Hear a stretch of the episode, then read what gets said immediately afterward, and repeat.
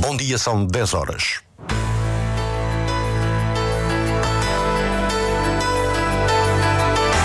Antena 1 Madeira. Informação.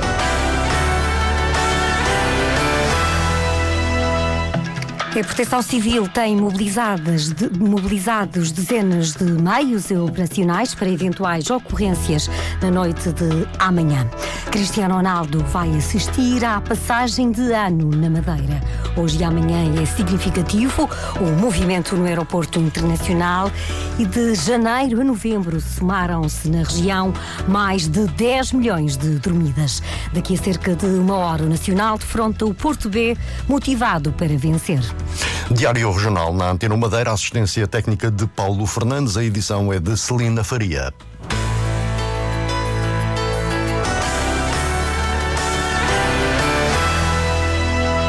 A Proteção Civil Regional para a passagem de ano vai mobilizar 70 operacionais e 25 meios entre veículos de fogo e ambulâncias.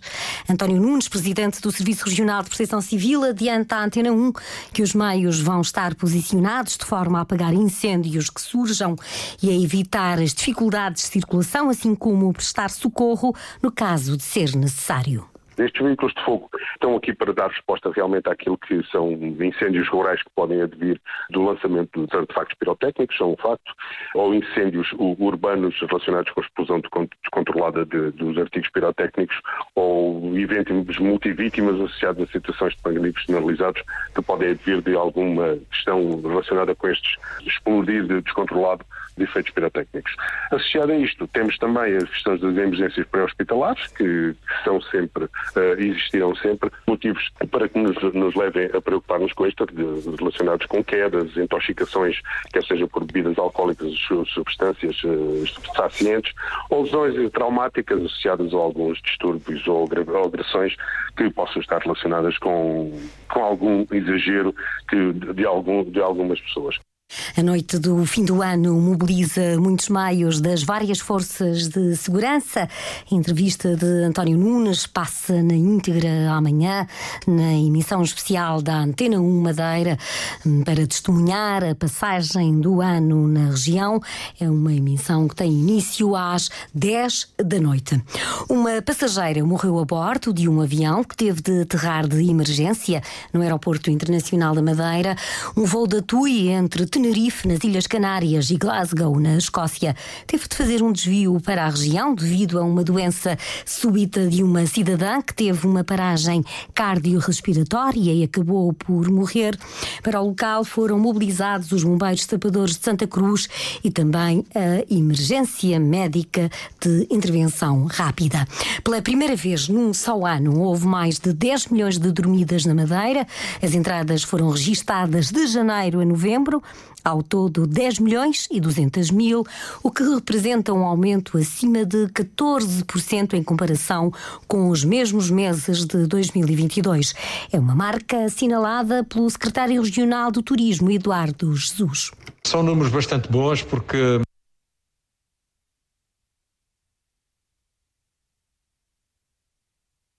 a Madeira já tinha atingido um patamar uh, muito elevado em 2022 e por isso crescer em cima de um excelente ano como foi 2022 era um grande desafio.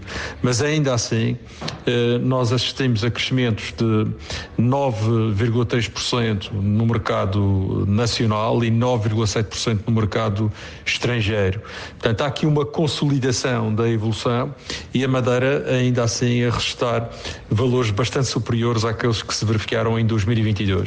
A análise do secretário regional do Turismo, depois de divulgados os números das dormidas na Madeira até novembro, hoje e amanhã são dias de muitas chegadas ao aeroporto da Madeira. Em quatro dias, as chegadas são superiores a 300 de visitantes para a passagem de ano. De Cristiano Ronaldo passa o final do ano na Madeira. O jogador madeirense deve chegar amanhã à região. Ronaldo Vai estar em família também para celebrar o, aniversário da mãe, o atleta internacional que joga atualmente no Al Nassr, na Arábia. Nas redes sociais promoveu o fogo de artifício do fim do ano na Madeira como o melhor eh, do mundo. O novo ano começa com ligeiras subidas nos preços dos combustíveis. A gasolina 95 vai custar mais um cêntimo, passa para um euro e 53 por litro. O preço do gasóleo rodoviário também aumenta um cêntimo, vai custar um euro e 34 por litro. Até 2025, a empresa de eletricidade da Madeira pretende que a energia produzida a partir de fontes renováveis no Porto Santo possa atingir os 60%. Atualmente a taxa é de apenas 12%. O presidente do Conselho de Administração da Empresa de Eletricidade da Madeira, Francisco Taboada, traça um objetivo. O Porto Santo neste momento tem um, um, digamos uma contribuição das renováveis relativamente pequeno, à volta dos 12%, mas a nossa perspectiva é que dentro de dois anos, com a instalação destes dois aerogeradores que já estão aprovados ao abrigo do PRR eh, pela União Europeia, que eh, muito rapidamente, nesse espaço de tempo, eh, o Porto Santo passa a ser alimentado com mais de 60% de energia renovável e, como disse, durante muitos dias do ano, apenas eh, com essa fonte de energia e também com o acréscimo de 4 megawatts de energia solar. O aumento da produção de energia a partir de fontes renováveis vai ser possível com a construção de duas centrais de baterias na ilha com a construção das duas baterias, uma delas que já está em serviço desde 2001 e a segunda que entrará em serviço durante este ano e que permite exatamente criar condições na rede de armazenamento de energia e de condições técnicas, nomeadamente de frequência e de tensão, para que essa uh, potência uh, eólica e solar possam ser injetadas sem perturbação na rede elétrica. Francisco Taboada, presidente da empresa de eletricidade da Madeira, ouvido pelo jornalista Marco António Souza, até 2025 prevê-se que 60% da energia produzida no Porto Santo seja a partir de fontes renováveis. O PCP propõe um acréscimo de 10% no salário mínimo regional na Madeira em 2024, uma proposta que foi apresentada pelo deputado Ricardo Lume.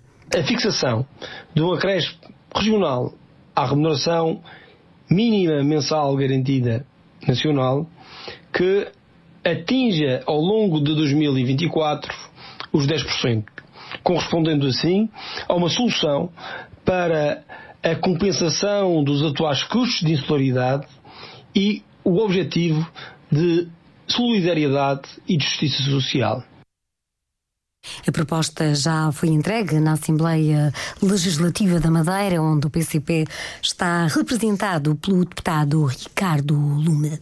O Nacional defronta daqui a menos de uma hora o Porto B, o treinador da equipa madeirense, Tiago Margarido, admite que não espera facilidades. Será mais um jogo de dificuldade extrema. O Porto B é uma equipa que no seu 11 inicial, no último 11 inicial que apresentou, uh, tinha nove internacionais, só por si diz, uh, diz da sua qualidade. É uma equipa que também tem uma particularidade estratégica para cada jogo, que é diferenciada, ou seja, eles para cada jogo procuram um movimento diferente, uma estratégia ofensiva diferente, o que, o que só por si vai, vai nos trazer dificuldades. Será um jogo aberto, é uma equipa que procura jogar, nós também, portanto penso que será um jogo aberto, um jogo com golos. O nosso primeiro objetivo é, é atingir essa meta dos 40 pontos. Quando a atingirmos, vamos redefinir um novo objetivo, uh, não sei qual, ainda vou pensar, mas logicamente que o vamos fazer. O jogo começa às 11 da manhã, tem relato na Antena 1 de Duarte Gonçalves e comentários de Tiago Gonçalves. As imagens parto, passam no Porto Canal. Agora espreitamos um livro sobre a cultura bijagó no arquipélago da Guiné-Bissau. É uma obra que conta a história de uma rainha na antiga colónia portuguesa. O romance, bem como uma versão infanto-juvenil do escritor português Nunes, Alexandre Faria, chama a atenção para a importância da lusofonia e de se preservar o português nas antigas, nos antigos territórios portugueses. Pedro Felipe Costa. Reinou entre 1910 e 1930 e foi rainha dos Bijagós, um povo do arquipélago com mais de 80 ilhas pertencente à Guiné-Bissau e antiga colónia portuguesa. A história de Quinca Pampa é agora um romance pela mão do escritor Alexandre Faria. Foi uma mulher absolutamente notável, porque no princípio do século XX implementou uma série de medidas de proteção do ambiente, inéditas na altura, aboliu a escravatura, conferiu uma série de direitos às mulheres e é uma das grandes pioneiras do matriarcado africano. E curiosamente, esta história passa muito também pela Madeira. Mais do que pela escrita, a cultura bijagó privilegia a passagem de testemunho por via oral e daí a importância do livro, até como marco dos 50 anos da independência da Guiné-Bissau, conforme refere Alexandre Faria. Nestes 50 anos da Declaração de Independência, esta figura sobre a qual nunca se tinha escrito merecia este realce e merecia finalmente ser publicada, porque a cultura bijagó é uma cultura que vive muito da tradição oral. O escritor nasceu em Luanda e passou a juventude na Madeira e por isso sente a necessidade de preservar a língua portuguesa nas antigas colónias. Nos países africanos de expressão portuguesa, infelizmente, o nosso idioma começa a perder-se, tem de ser incentivado através da literatura infantil, da literatura juvenil e eu, como grande defensor que sou da lusofonia, entendo que de facto todo esse espaço é comum a todos os países que se expressam em português, porque as histórias de cada um fazem parte da história global que nos une a todos. O Plano Nacional de Leitura pode significar a afirmação do português na lusofonia. Há muitos países de expressão portuguesa que ainda não têm um plano nacional de leitura, que se corre o risco, de alguma maneira, de, no âmbito da educação e da cultura, se perder todos aqueles legados que nos vão deixando. E é muito importante também que os autores portugueses, independentemente do país de onde são uh, originários, consigam também, dentro do espaço da lusofonia, mostrar as suas obras. Com o patrocínio da Associação Presença Feminina, a história de Quinca Pampa dá agora esse contributo à lusofonia. E em português, folheamos agora os jornais com o jornalista Marco António Souza. Mais acidentes, feridos e mortos na estrada. Na manchete, o Diário de Notícias dá conta de que a PSP contabilizou perto de 8.400 infrações no primeiro semestre deste ano, um aumento de 24% face ao mesmo período de 2022, garante a PSP que vai reforçar a fiscalização. Diário que dá também destaque aos Guardiões do Fogo. Uma centena de técnicos já está no terreno a conectar as 98 mil peças pirotécnicas e a distribuí-las pelos 57 postos de lançamento espalhados pelo Funchal. O tema faz também capa no JM, que dá a conhecer os melhores lugares para ver o fogo sem parar. Miradores, parques e estradas na encosta sobre o Funchal são pontos atrativos e gratuitos para assistir ao espetáculo da passagem de ano. Jornal que dá ainda destaque ao aumento da procura por ginásios. São cerca de 17 mil os madeirenses inscritos. Um olhar aos jornais que são publicados neste sábado, dia em que se espera um céu com muitas nuvens e em que está prevista uma pequena descida da temperatura, em especial da máxima. Continua, no, no entanto, uma temperatura amena, tanto a da água do mar como a do ar. A água do mar pode ser de 20 graus e a máxima na Madeira prevista é de 22, 21 no Porto Santo.